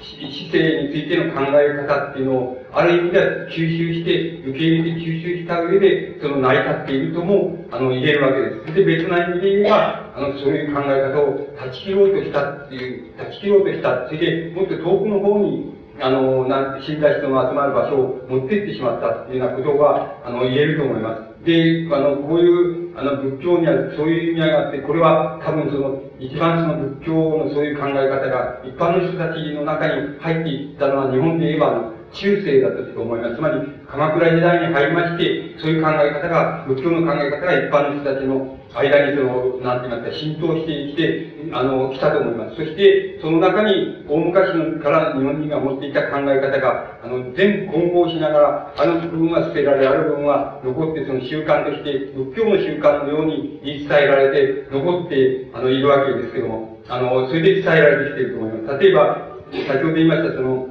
4月8日にっていう、あの、4月8日っていう期日は、一見すると仏教の、あの、なんて言いますか、に関係があるように、まあ、お釈迦様の誕生日とか、あの、お花祭りとか、そういう関係があるように思われますけど、柳田さんっていう人は、そうじゃなくて、あの、自分の考え方では、その、大昔の日本人っていうのは、あの、えー、新年、新年を4月8日だっていう考えてたっていうふうに自分は思っているっていうふうにあの言っています。つまりそれは新年だったんだっていうふうにあの言っています。でですから、必ずしもその仏教とは関係ないんだけれども、仏教的な習慣がそれをまた受け継いで、それで日本人の死生観をその変えていったっていうふうにあの言えあの言えると思います。で、あの仏教もあの、あれです、あの、えっと、鎌倉時代のその、に、の仏教もそうなんですけども、あの、浄土教っていうのが、あの、その、日本の浄土教っていうのは、法然から始まったわけですけども、法然親鸞から始まったわけですけど、浄土教が始まる前までのその、日本の仏教のその修、修験の仕方っていうのは、あの、あの、たくさんの修行を積みまして、その上で、あの、なんて言いますか、あの、その上でつまり、あの、ある精神状態をあの作り上げますと、その、あの世の、あの世の世界で、その、有効、あの、こう、行くことができる。あの、あの世の世界をずっとぐるりと回ってきて、それで、あの、帰ってくることができる。で、あの世の世界っていうのはこういうふうになってるってっていうふうに、あれ地獄の世界はこうなってるんだと。極楽の世界はこういうふうな光景があって、こういうようなものがあって、こういうふうに綺麗があったっていうようなことを、そういうことができるようになるっていうのが、あの、仏教の修行の願目であったっていうふうに、あの、言うことができます。特に、あの、密教と呼ばれているものは、特にそうです。密教の曼荼羅の世界っていうのは、ある修練の仕方をすると、その修練の仕方をすると、その修行の果てに、その、あるイメージが思い浮かん浮かんできまして、それは、その世界が曼荼羅の世界で、そこのところで、あの死後の世界をどうこう歩いてきて、でまた帰ってくるっていうのは、そういう修行が、あの、密教の修行だっていうふうに言うことができます。で、浄土教っていうのが、出てきまして、できまして、それで、それは違うんじゃないかって、そういう世界が違うんじゃないかっていうことで、もう一段その日本人のその死生観を中世以降にあの、変えた、少し変えたと思います。つまり、あの、自分たちはその、あの、浄土教の考え方では、そうじゃないんで、その修練の果てに、修練に修練を積んで自分の肉体をいじめて、それで精神もいじめて、それで、あの、断食もやるし、えー、その、修修行、荒行をして果てに、ある精神状態になって、それで、あの世の世界を思い浮かべて、そこを自由に出入りすることができるっていうのが、それが、あの、仏教の、あの、修行だっていうのはおかしいんだっていうことを言い、あの、初めてその日本の浄土教の開祖っていうのは、つまり法然とか親鸞とか初めて言い出したんです。で、大体そういうことは難しくてできないし、特別な人しかできないし、それからまたそんなことにそんなに意味があるとは思えないんだっていうことを言いまして、それで、あの世っていうのは、あの、そういうところにないっていう、浄土っていうのはそういうところにないっていう、あの、ことを、あの、うん、言い始めたわけです。そして、あの、浄土っていうのは言葉で、例えば、言葉で浄土のある浄土を象徴するある言葉が、その言葉を唱えさえすれば浄土っていうのは出現するし、そこにいつでも入れるんだっていう考え方を、あの、や、日本の浄土教っていうのはやって、そこでもって、あの、えー、その、特にその親鸞っていうのはそうですけども、ほとんどもう、あの、あの世の世界っていうのをほとんど信じていなかったと思います。つまり、親鸞なんかは信じていなかったと思います。だから、あの、浄土っていう、だから親鸞は二つの言い方をしています。つまり、どういう言い方かっていうと、あの、例えば、あの、信者とか、信者の人たちに向かっては、向かって手紙を出していますけど、その手紙の中では、その、あの、いずれ、あの、あの、あの、あの世でお目にか、あの、浄土でお目にかかりましょうみたいなことを手紙の後に書いたりしていますから、そういう書き方で言われている浄土っていうのは確かに10万億とか、なんかそこら辺に霊が集まるところっていうふうに考えて、考えていたことを、あの、意味しています。だけどもう一つ、あの、親鸞が本気になって、本気になってその自分の、なんて言いますか、うん、宗教の願目を言うときには、そういう言い方は、あの、していないんです。そういう、言い方はしてなくて、非常に厳密な言い方をしていて、その厳密な言い方っていうのは、何かっていうと、あの、言葉である浄土の、浄土を象徴するある言葉を、あの、唱えると、唱えれば、その、自あの、それを唱えたときに、その、えー、自分たちはその、なんて言いますか、すぐに、すぐに浄土に行けるっていうのは、そういうあの、そういう場所って言いますか、そういう場所を売ることができるんだっていう言い方をしています。で、あの、そのすぐに浄土に行ける、えー、あの、ある場所っていうのを占めることができるんだっていう言い方で言われているものが、まあ、えっ、ー、と、仏教で言えば症状宗っていうわけですけども、そういうものに自分はなれるんだ。そしたらそう、そういうふうになった時には、自分はいずれもその浄土へ、あの、行けるっていうことを意味してるんだっていうあの、そういう言い方をしています。それで、そういう言われ方の中では、あの、浄土っていうのは決して、どっかに、どっかにそういう世界があって、霊魂がそこに集まっててっていうふうに考えていないことを意味しています。で、もっと、あの、極端に言っちゃいますと、あの、診断なんかそういう意味合いでの浄土、つまり、あの、どっかにそういう霊魂が集まる世界があるっていうことを本当は信じていなかったっていうふうに僕は思っています。つまり、あの、だからそういうふうに、日本の浄土教は、仏教の信仰も、また、一段ちょっと変えてしまったっていうことが言えます。これは、やっぱりあの、うん、なんか人間の死生観、死生観を考える場合に非常に、ある意味で画期的なことなんで、あの、日本の浄土教、つまり、法然親鸞の、あの、浄土教っていうのは、つまり世界の仏教史の中で、とても、あの、特別な意味を占めているというふうに考えます。特に、その死生観について言えば、とても特別な意味を占めているんだっていうふうに、あの、考えることができます。で、少なくとも今申し上げましたようなところがですね、日本人が大昔、宗教なんかを持たなかった大昔に持っていた、あの、死についての考え方、で、死んだ後に魂がどこへ行くのかっていうのについての考え方、それから仏教が入ってきた時にそれがどういうふうに変わったかっていうことを、それから仏教が入ってきたところで、また少しどういうふうに変えていったかっていうような、あの、えー、死についての考え方を変えていったかっていうことについてのその、なんて言いますか、大雑把なその、見取り図っていうのを立てていますと、今申し上げたようなところに、あの、こう、帰着するんだっていうふうに考えます。で、あの、この考え方の延長線に、例えば、加えることがあるとすれば、あの、明治以降になりまして、主に明治以降ですけども、主に明治以降になりまして、キリスト教が入っていきまして、で、キリスト教の信仰がまた別に、あの、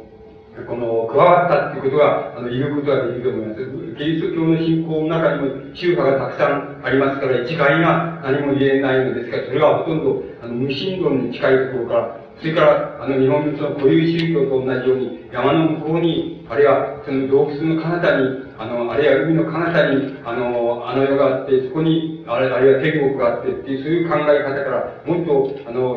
その天国を否定にして等しいような宗教を、プロテスタント的な宗教みたいなものは、キリスト教の中にあるわけですけど、それらは全部様々な形で日本の明治以降に、日本にキリスト教として入ってきています。やってきました。だから、あの、明治以降の日本人の死生観について考える場合には、その、新たにそのキリスト教的な信仰っていう、が、人間の死と生をどういうふうに考えたか、死んだ後に天国へ行くというふうに考えたか、あるいは天国っていうのはそんな本当はないんだっていうふうに考えているのかっていうようなことがありますけども、そういうことを含めまして、そのキリスト教的な要素が入ってきたっていうことが、あのつまり、新たに日本人の死生観に対して加わったものだっていうふうに考えることができると思います。さて、ここから、あの、大雑把な、その見取り図で言えば、その、現在、現在の日本人っていうのは、どういう死生観を持っていたかっていうことに入っていかなくちゃいけないわけです。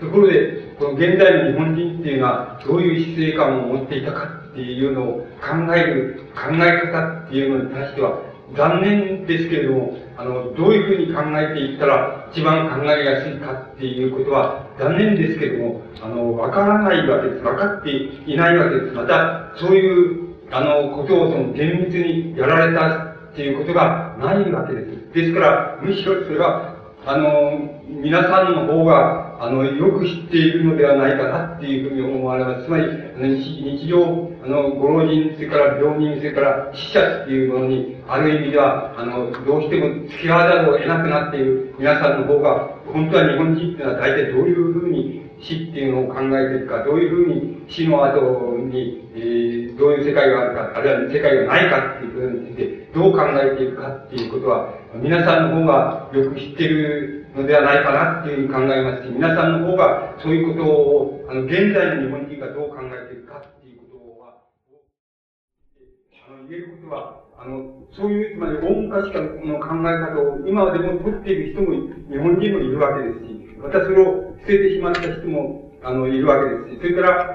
まだ仏教の信仰っていうのはあって、それで、本当は、あの、本当は自分の気分として、実感としてはあんまり、あの、あの世の世界があるってのは信じてないんだけども、しかし、お盆になりますと、あの、やっぱりうちで、うちで、教理で帰ってこいって言うから、帰っていくと、ちゃんとそこで、あの、死者を、玉祭りをして、死者を迎えて、それでまた送り出すような、つまり、送り、迎え火を焚いたり、送り火を焚いたりして、それでその死者を迎えて、また送り出すっていう行事があるから、なんとなくそこに加わって。そうすると、あの、帰って、調理で帰って加わる。加わっていると、加わっている間だけはなんとなくやっぱり死者と、祖先の死者と出会ったよ。うな感じがしないでもないと。しかし、また、あの、都会へ帰ってきたら、全然そんな感じは全然ないと。だから、死者の、死後の世界がないっていう、なんて、あるかちっとも思ってないっていう方もおられるわけですし、また、あの、強固なキリスト教ないし、仏教の信仰を持っておられて、もちろん、あの世とか天国っていうのはもちろんある、浄土浄土もあるし、天国もあると。で、あの、死んだら必ず自分はそこに行くし、必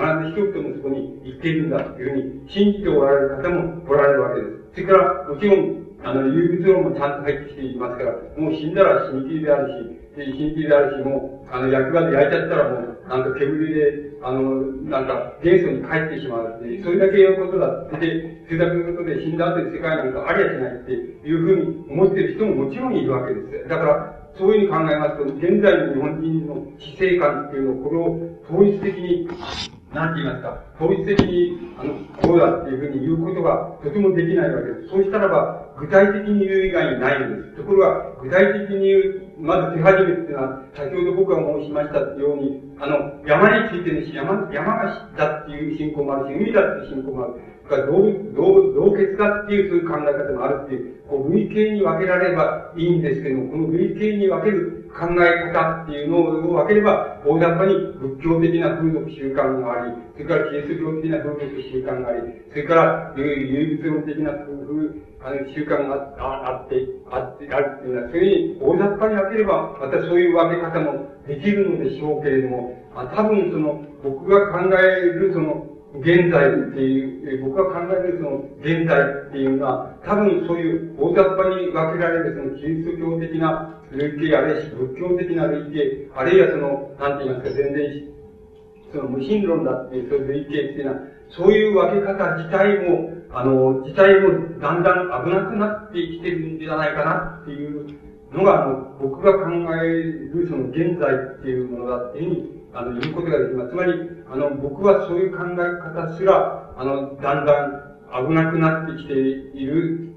ような、あの、時代、あるいは段階、あるいは社会に入りつつあるんじゃないかなっていうのが、あの、現在の状態のように僕は思っています。ですから、あの、皆さんも、の、皆さんの段階では多分、あの、郷里で覚んだお正月だから、あの、帰ってきなさいって言えば、あの、帰って行かれるわけです。行かれれば、そこで、あの、迎えを炊いたり、その送り火を炊いたりとかっていうお盆の行事っていうのがありますよ。お坊さんを呼んで、あの、お経を読んでもらうっていうこともありましょうし、また、あの、ところによっては、あの、山、山の、あの、中区の方にその、なんて言いますか、お参りに行くっていう習慣もあると思いますけれども、あの、それらは、あの、その人がその信じているからそうあるっていうのではなくて、あの、習慣としてあるっていうようなことの方が大きいに思っているので、そうすると、あの、もう少し、あの、なんて言いますか、時代が進んでいくっていうことを考えますと、そういうものすらもうなくなってしまって、あの、なくなってしまうっていうのは、その、つまり、送りとか迎えるとかっていうことをする人、する人、する行為自体もだんだんなくなっていくっていうようなこと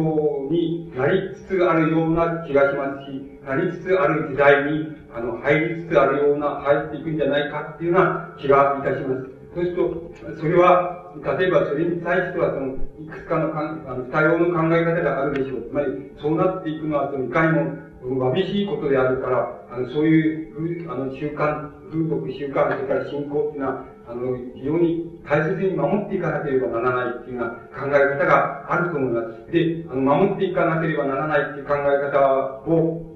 考え方が、また一方で、あるにもかかわらず、しかしそれがまただんだんなくなっていくっていうのも、もう避けがたい運命だって言いました。避けがたいその時代の進展なんだっていうふうに言うこともまたできそうに思われます。ですから、今現在はその、こう、守っていかなければならないような、その大事なものとか、あの、あの、こう、捨ててしまうには惜しい、その、大昔からの習慣とかっていうようなものにある、その、ある一種の、なんて言いますか、懐かしさみたいなものでしょうか、その、親しさ、懐かしさみたいなものっていうようなものも、守ろう、守ろう、守ろうっていうふうに考えてもなおかつ、だんだんなくなっていくっていうことは、避けられないんじゃないかっていうふうに、あの、考えられ、考えた方がいいのではないかっていうふうにも思われます。そうしますと、あの日本人の死生観について、あの、今、え現在その、なんて言いますか、こうなんだって、こういうふうになってんだっていうふうに言うことは、なかなかあの、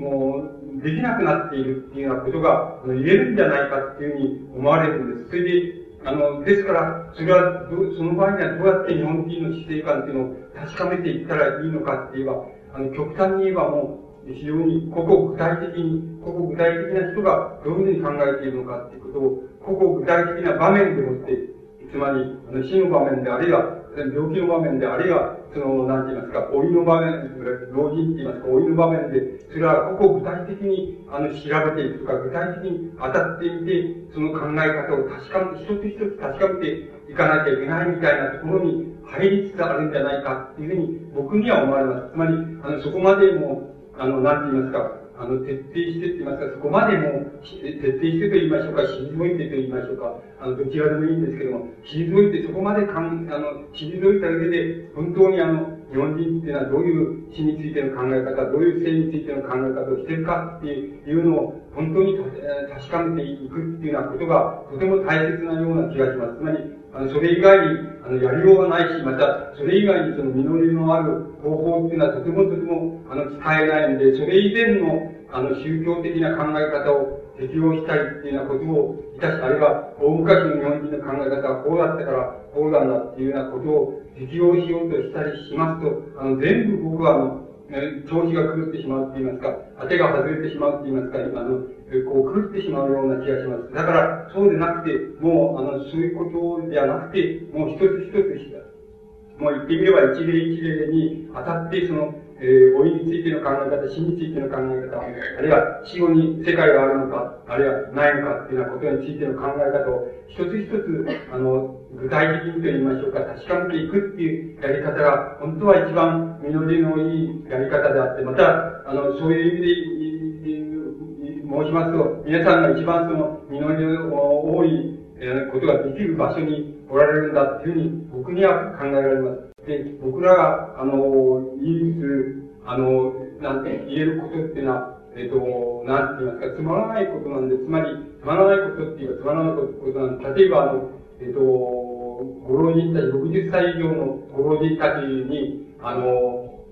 あの、アンケートを取ったっていう、そのデータっていうのはあるわけですけど、ご老人たちにアンケートを取りますと、あの、取りまして、いろんなことを尋ねます、あの、尋ねます。例えば、えっ、と、大切だと僕は思ったのは、あの、うん、つまり、えー、年取ってから、要するに、あの、なんて言いますか、子供、子供たちも、その、えっ、ー、と、なんて言いますか、あの、世話に、あの、えー、なるつもりかならないつもりかみたいな、そういうアンケートを取りますと、そうすると、なんて言いますか、60%ぐらい、え多分、あの、えー、あの、あれなんです、その、自分はできるならば、あの、子供たちの世話にならないようにしたいっていうような考え方の人は、あの、出てきて、出てきております。で、あの、僕の理解の仕方では、あの、なんて言いますか、あの、60、つまり半分以上のご老人たちがその、なんて言いますか、あの、年取っても子供たちの世話にならない、ならないでやっていきたいっていうような、したいとは思っているんだと、実際にできるかどうかは別なんですけども、持っているんだっていう考え方の、え、ご老人が、例えば50%を超した、つまり60%、70%っていうふうになったっていうことは、僕の理解の仕方では、あの、大体あの、ご老人たちが、あの、死の世界っていうのを、あの、死の世界っていうのを、なんて言いますか、えっ、ー、と、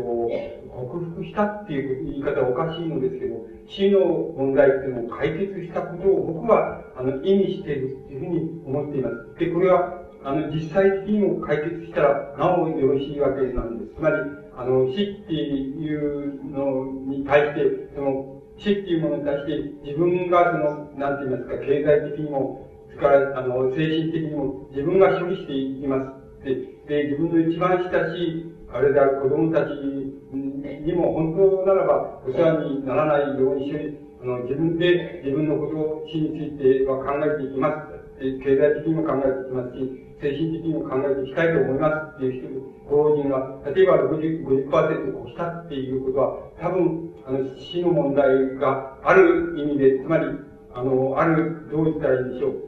この、物質的なって言いましょうか、あの、生活的なって言いましょうか、そういう意味合いは、あの、かい、あの、解かれたっていうことを僕は意味していると思います。ところで、あの、意味し始めたっていうふうに思っております。で、あの、決してあの、なんて言うんですか、老人問題とか、あの、死者の問題とかっていうこと、ある、あるいはもっと広範囲に言いますと、新症者っていう問題になるわけですけども、その問題は、決してこれは、本当を言いますと、福祉事業の問題でもなければ、国家の福祉予算の問題でもないないし、地方自治体のその福祉問題でも、本当はないので、それらは全部過渡的なって言いましょうか、あの、その場限りの、その場の間に合わせっていうことに過ぎないので、本当の解決、老人問題の解決、新商者の解決、死者の問題、あるいはあの死の問題の解決っていうのは、あのその人自身が、自身の力でもって、あの、あの、全部それが解かれてしまう、解決されてしまう基盤が作られるっていうことが、あの、最後の理想の目的なんで、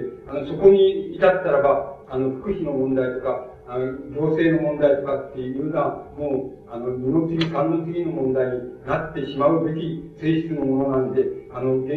決してその問題は、あの、福祉の問題ではないのです。で、それで、あの、僕が、その、非常に、あの、その、生死の問題については非常に儚いところに突入している、つまり、現在突入しつつあって、あの、わびしくなっちゃっているわけですけども、逆な面からいきますと、あの、だんだんとその、ご老人たちは、あの、なんて言いますか、あの、自分でもって、あの、自分でもって経済的にも、精神的にも、あの、死の問題、あの、あの、あるいは老いの問題っていうのは解決したいんだと。いや、子供に対しての世話にはなりたくないんだっていうふうに思い始めたご老人が出てきていることっていうのは、言ってみれば逆な意味で言えば、あの、死の問題っていうのを、日本人が、とうとう最後の問題、つまり、あの、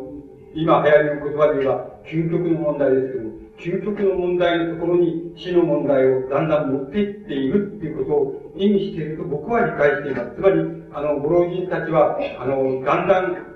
意識しているにしろ、無意識にしろ、あの、だんだん死の問題を最後の問題のところに、つまり、あの、それは自分自身が解決すべき問題だし、自分自身が経経済的にも、あの、ちゃんと解かなければならないし、あの、その他、他で、あの、その上で、なお、周あの、子供たちが、あるいは、えー、近親の人たちが、あるいは、周囲の人たちが、あるいは国家がやってくれるならば、それはありがたいからそれに越したことはないけど、自分はそれに頼、全然頼らないで、あ自分自身でそれを解きたいと思っていると、解決したいと思って、物質的にも解決したいし、精神的にも解決したいと思ってるっていうご老人が現れてきているっていうことは、あの、言ってみれば、あの、最後の問題、死の問題を最後の問題のところに、あの、ご老人たちが意識するにしろしないにしろ、あの、あの、追い詰めていると言いますか、最後の問題のところで考えようとしているところに、やっと、あの、日本の社会もあの、到達しつつあるんだっていうことを僕は意味していると思います。ですから、それは例えば、大昔からの日本人の懐かしいその信仰ですね。つまり、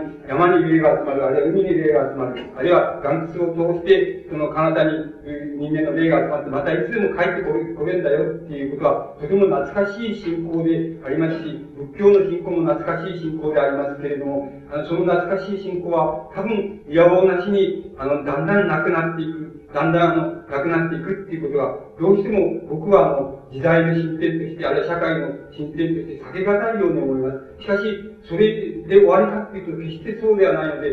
一方で言いますと、あの、統計で言いますと、ご老人たちは、昔は、例えば、昔のご老人たちは、あの、年老いで、うばす山に捨てられるっていうのは、そういう現象もある、あります。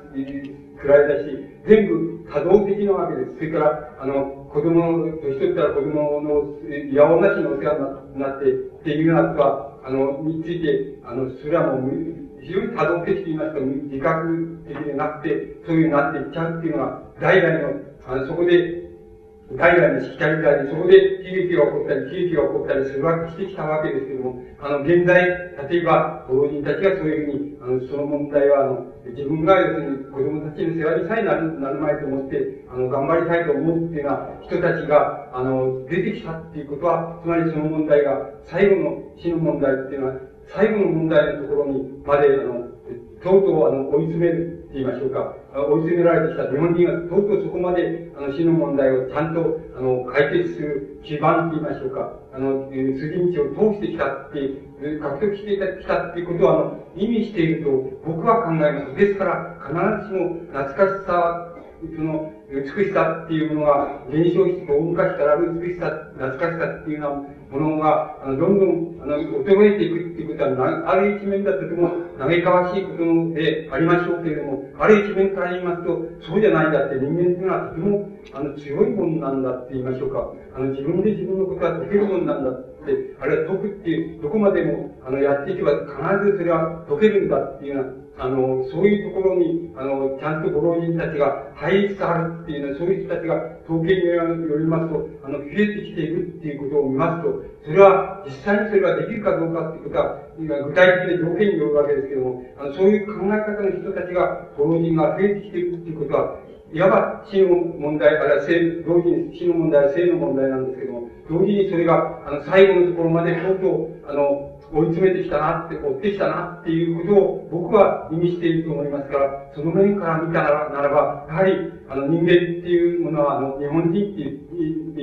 いう中に人間っていうのも全部含まれるわけですし、また、あの、そうでなければいけないわけですけど、日本人が考えることは人間が考えることなんだっていうふうになるべきなんでしょうけども、あの、日本人の、あの、死についての考え方、性についての考え方も、とうとう、あの、来るところまで、あの、きつつあるなつまり、最後のところまで、あの、追い詰めてきたなっていうふうな感じからしますと、とても、あの、いいことなんじゃないか。つまり、そこのところは、あの、希望、ある意味希望なんじゃないかっていうふうに、僕には思われます。つまり、僕はそういう理解の仕方を、と思います。ですから、必ずしも、懐かしく、古く美しいものが、あの、途絶えていくってことを、あの、消えていくってことは残念ではありますけれども、しかし、残念だっていうばかりでは、ばかりで、あの、あるわけではなくて、一方ではちゃんともっとたくましいって言いましょうか。老人たちはもっとたくましくって言いましょうか。自分の問題は自分の問題でっていう考え方の人たちがどんどん増えていくっていうようなことで、あの、言ってみれば死の問題っていうのを最後のところに、あの、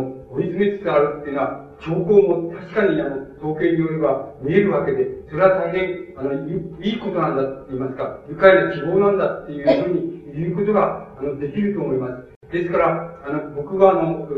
こう、その問題は、多分あの、皆さんが一番近いところで、あの、それに、その実際に調査したり、実際に使ったりできる立場におられるわけですから、僕はその問題を本当によく確かめて、あの、調べて、それ以外に方法はありませんから、あの、確かめて、あの、今、どのくらいの考え方をこういうふうにしてるな、っていうことが、こう、あの、捕まえることができるようになったらば、そんならば、あの、そ、そしたらそうだとしたらば、どういうふうに考えていったらいいのだろうか。あれ、どういうふうに対対応したら、対応したらいいんだろうか。ご老人、老人問題に対してはどう対応したらいいのか。あの、死者の問題に対してはどう対応したらいいのかっていうようなことを、おのずから、そこ、そこから獲得していくっていうのが、一番いいやり方じゃないか。また、本当を言えばそれ以外のやり方はないんじゃないかっていうふうに、僕には思われます。それ以外のやり方をしますと、あの、先ほど、あの、ロスの話が出ていましたけども、あの、今一般的に、あの、医学関係、精神医学の関係、それから臨床医学の関係で、あの、行われて、あの、アメリカなんかで、とかヨーロッパで大きく行われているその、あの、死者に対する対応っていうようなの仕方っていうのについて、ぼちぼちその書物が日本に出ていますけど、それらの書物っていうのは、誰なり小なり僕の理解の仕方では、キリスト教的なあの、宗教的救済観っていうのがどっかにあるわけです。それで、あの、キリスト教的仏教、あの、救済観がどっかにあるっていうことは、この日本の問題に沖縄してみますと、あの、それに該当するのは仏教ですから、仏教的な救済観っていうのはどっかにああるわけであって、それで、あの、調査とか、あの、あれ考え方がその展開だ、持ち出されています。で、僕の理解の仕方では、あの、それは、あの、キリスト教的な信仰、あるいは仏教的な信仰の熱い人たちに対しては、あの、それが、あの、こう、功を奏するって言いましょうか、有効であると、それがいいやり方だ、いいことなんだっていうことが言えるけれども、一般論として、現在、あるいはこれからの後ですね、あの、そういう宗教的な信仰っていうようなものが、どんどん習慣としても衰えていく。これからのうちに、それが有効であるかどうかっていうのは、すごくその、保ちがたい、つまり保証しがたいことのように思われます。だから、そこではそうじゃなくて、そうじゃないんで、あの、死っていうのは、やっぱり、自分の問題である、自分が解決する問題だっていうふうな、ふうなところが、あの、希望として、こう、現れつつあるというような、そこのところで、ここ具体的に、あの、信仰ある人には信仰、ある人のように、信仰のない人にはない人のように、あの、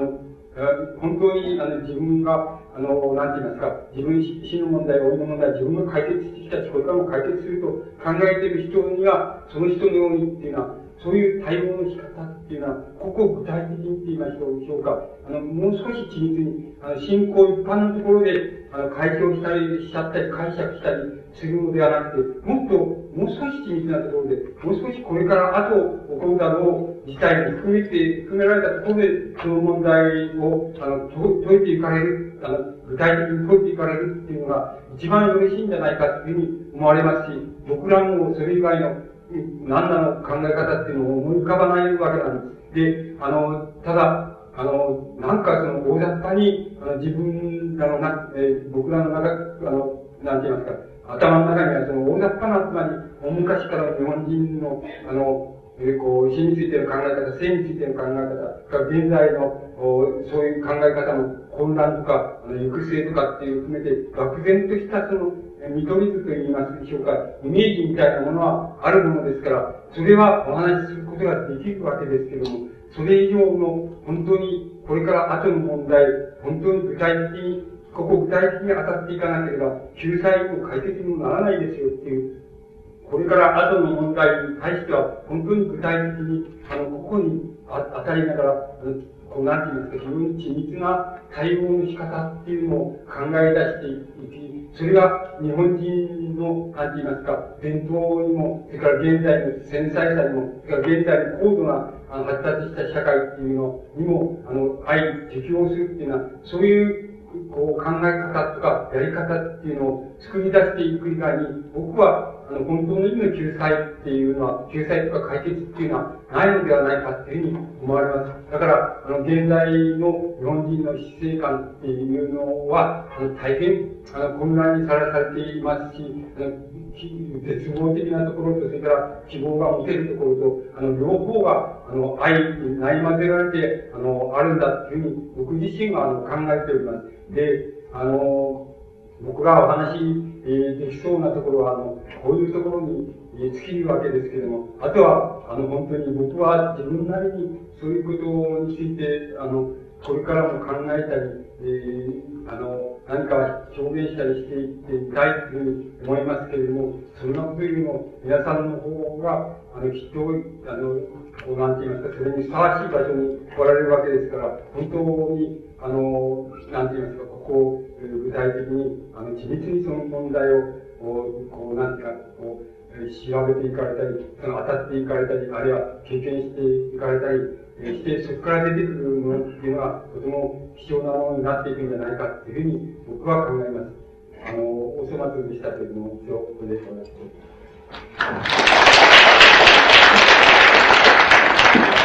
どうもありがとうございました。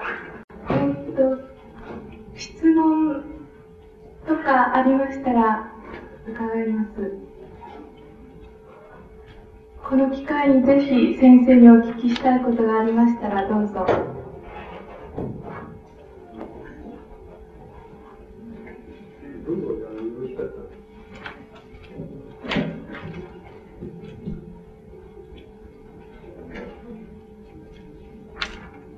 どうでしょうか？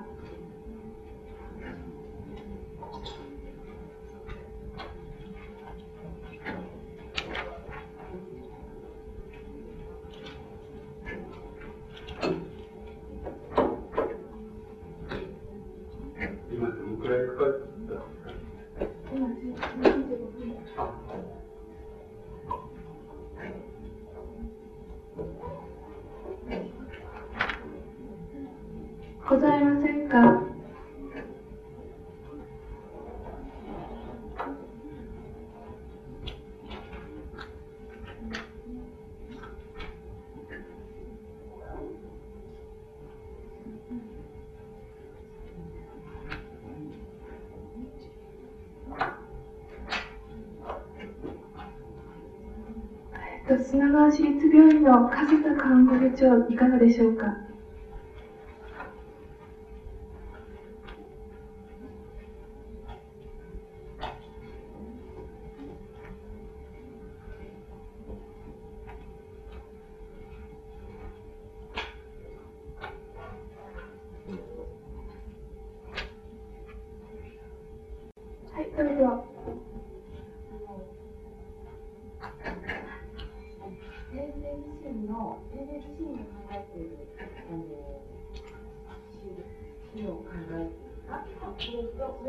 それが第一です。第二は、先生自身が何か、あの、宗教とか、そういうなんか信じているものがあるかどうか、あるとしたらどういうものを信じてらっしゃるかっていうのをあの、お答えします。あの、えっ、と、その後の方からお答えしますと、その、僕は宗教を信じているか信じて、えー、信じてないですから、ただ、家の宗教っていうのは、えっ、と、僕のところは浄土真宗っていう、親鸞系統の、えっ、と、あれは家の宗教。だから、僕、えー、死んで、死んだら、なんか、別に僕はその注文はないですけども、あの、大抵、浄土真宗の坊さんが来て、やるんじゃないでしょうかね。あの、僕はそれを否定しない、しません。つまり、俺は、えっ、ー、と、そういう人がいますけど、俺は、えっ、ー、と、宗教の、えー、宗教なんかねえし、で、お葬式なんか嫌だから、そういうのはしないでくれ、みたいな、遺言したいっていう人いますけども、僕、全然そういうのは、あの、全然ないわけです。あの、だから、あの、ないですから、えー、後で家の宗教はそうだったからそれにするっていうようになったらそれでいいわけで。だから全然僕自身は信じてないけれども、あの宗教として信じてませんけれども、あの習慣を、習慣としては信じてると言いましょうか。あの、なんて言いますか。えっ、ー、と、えー、式体としての、その、式体としての宗教っていうのはおかしいんですけども、あの救済としての宗教じゃなくて、式体としての宗教っていうのは、あるいは信じておりますから、信信じてっていうのはおかしいですから、おかしいですけど、それを否定しませんから、考え方として否定しませんから、あのそういう意味では僕はきっと、あの、僕のその、葬式はそうなんじゃないかなっていうふうに、あの、な予想をすることはできますけど、僕自身は宗教を信じてるわけではありませんた。だ、あの、そういう意味合いでは、あの、死んだ後に天国があるとも思ってませんし、浄土があるとも思っていないわけです。で、このその、僕自身がそれじゃ死についてどういうふうに考えているかっていうふうに申し上げますと、それは、あの、今の、まあ、お話しましたことが、ある意味でその、延長線に、あの、なるわけですけど、延長になるわけですけども、僕は今言いましたように、あの、その、ご老人たちが例えば50%以上のご老人たちが、あの自分の、自分のことは自分で、あの、やっていくし、自分で、あの、全部処理していきたいっていうふうに、あの、的に、精神的に自分でやっていきたいっていうふうに考えたときに、まあ、あの、死の問題っていうのは、かいあの解かれたことを意味するんじゃないかっていうことを申し上げましたけれども、あの、僕も、ご、えっ、ー、と、ご老人一般として言えば、そういうふうな心構えを、そうできるかどうかは別なんですけれども、できるならばそうしたいっていうふうに考えていますから、ご老人一般としては僕はそういう考え方に、と同じなわけです。ところで、あの、いくらか、例えば、あの、なんて言いますか、ものを、書いたりする、そういう人前に、あの、なんて言いますか、そういう表現した、してきたものとして、あの、してのなんかをちょっとだけその付け加えるといたしますと、一つだけ、あの、それで、それだけでは多分、究極的な、あの、解決ではないんじゃないかっていう考え方が僕の中にはあります。それは、あの、死について、あの、なんて言いますか、どういう、どういうことかっていますか、あの、死っていう、えっ、と、こうこういうことが、あの、得体が、得体獲得したいわけなんです。それは何かって言いますと、あの、つまり、あの、死っていうものが何、何であるかっていうことは別なんですけれども、別なんですけど、今別にしておきますと、でとにかく死っていうものが、あの、あって、で、その死っていうものは、向こう側で、つまり、未来の方にあるっていうふうに考えるか、あるいは、その、上の方にあるっていうふうに考えるか、それ、その、なんかそういう時間とか空間とかっていう意味合いで、その、比喩をしてしまうと、その、言いようがないんですけども、ただ、上の方にあると考えようと、あの、未来にあると考えようと、えどちらでもいいわけなんですけど、僕にとってはいいわけなんですけども、あの、死っていうものから、あの、現在、逆に、あの、現在の自分って言いましょうか、現在の自分を、あの、照らし出す、あの、視線って言いましょうか、それを、あの、得なければ、得ることができなかったら、あの、死の精神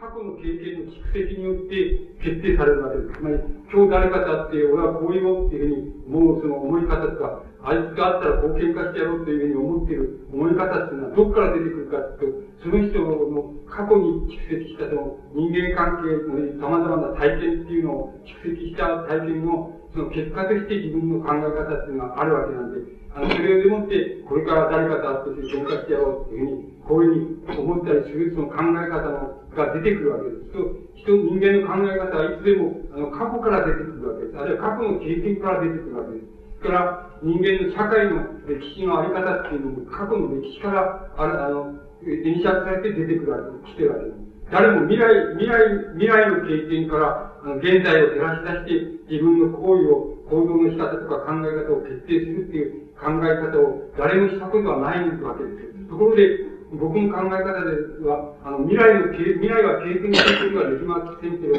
ただ、あの、経験の蓄積はあるわけです。それは正しくあるわけです。それは死っていうやつです。これは、多くの人の、えー、あの、人間の死っていうのは全部蓄積されていますから、あの、その経験、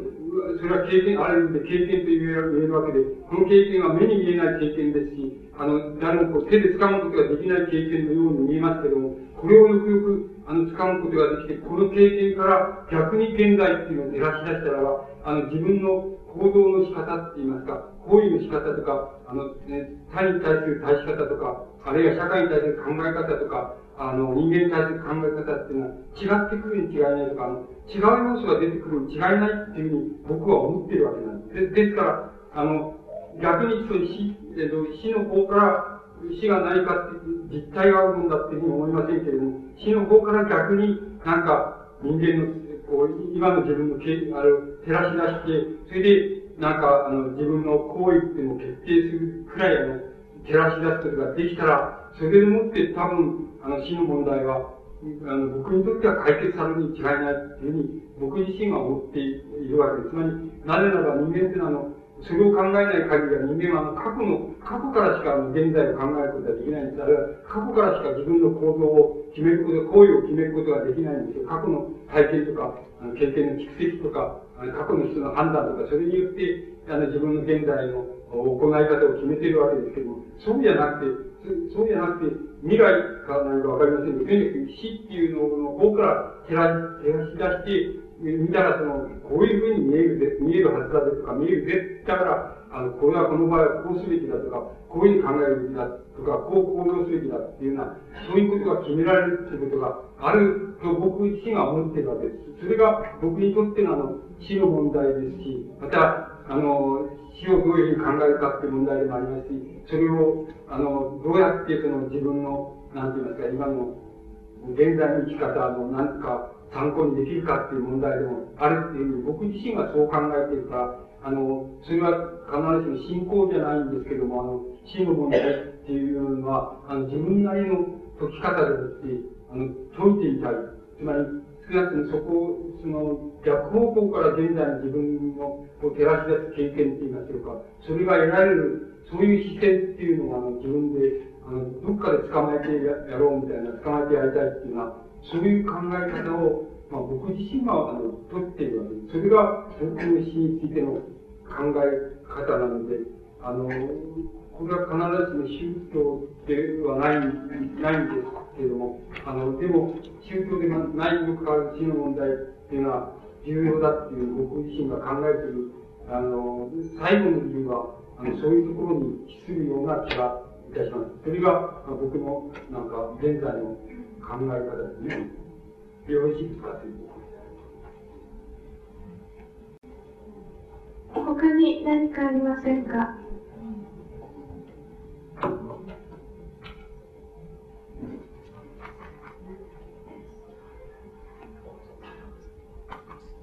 えっと、内容ですので、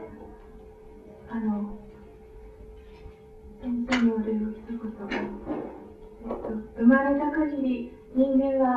にも必ず死というものは訪れますが、日頃身近な人の